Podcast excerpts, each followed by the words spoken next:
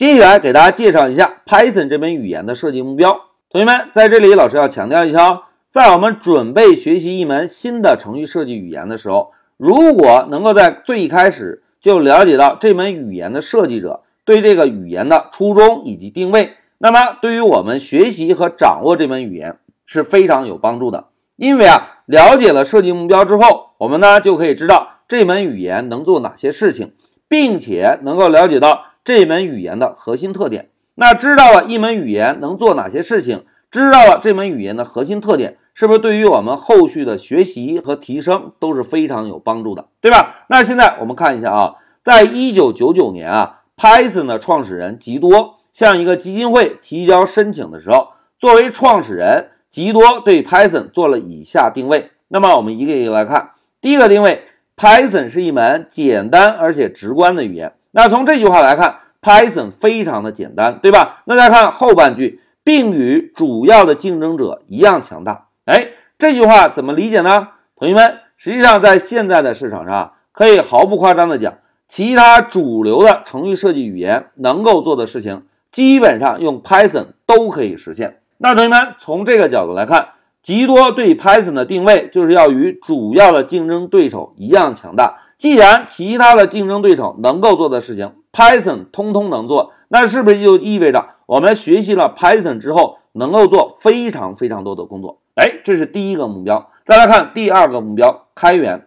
同学们，之前老师在给大家介绍 Python 语言诞生的时候，曾经讲到过，极多为了避免重蹈 ABC 语言的覆辙，是不是很早很早就把 Python 的解释器开源了，对吧？而一旦开源之后，就意味着全世界任何一个对 Python 感兴趣的程序员都可以为 Python 的提升做出贡献。同学们，一个人的力量是有限的，但是团队的力量是无穷的。更何况全世界对 Python 感兴趣的程序员一起来努力，一起来提升 Python 啊！实际上，Python 这门语言从进化的速度角度来讲是非常快的，是要远远超过其他很多很多程序设计语言的进化速度的。这个就是开源的好处。那再看第三点，Python 的代码要像纯英语那样容易理解。哎，有的同学一看见纯英语就紧张了啊，老师，我的英语不好。但是老师要在这里强调一下啊，极多之所以给 Python 设定这样的目标，它有一个很重要的目的，就是要让 Python 的源代码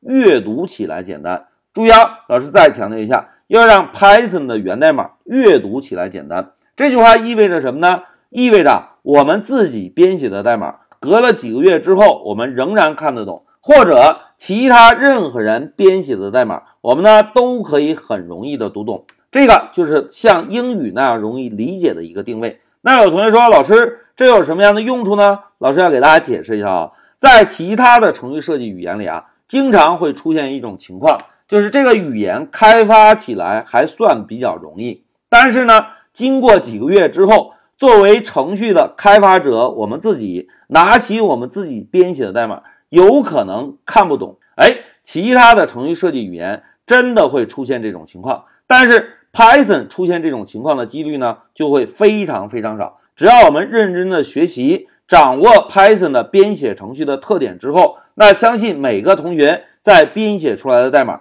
都会非常容易理解，而且非常的优雅。那接下来再让我们看第四个目标啊。适用于短期开发的日常任务。哎，这句话里面老师重点标注了一下短期。同学们用 Python 来开发程序啊，实际上是非常迅速的事情。我们有的时候如果做一些日常简单的工作处理啊，用 Python 这门语言可能只需要几分钟写几句代码就可以搞定。但是相比较其他的高级语言呢，很有可能啊要花几小时写几百行代码才可以搞得定哦。因此，用 Python 这门语言在开发程序的时候是非常迅速的。好，讲到这里，老师啊就简单的给同学们介绍了一下 Python 这门语言的设计目标。目的呢是要让大家了解 Python 这门语言能做什么事情，以及核心的特点是什么。那现在我们来看啊，Python 这门语言能做的事情，一句话讲，其他程序设计语言能做的事情，Python 基本上都能做。那它的核心特点呢？第一个简单，第二个可读性强，第三个开发速度快。同学们看，又简单可读性又好，开发速度又快，是不是各种的好啊？哎，正因为这些优点，才使得 Python 这门语言经过了将近二十年发展之后，成为今天一门非常流行的编程语言。好，讲到这里，老师就暂停一下视频。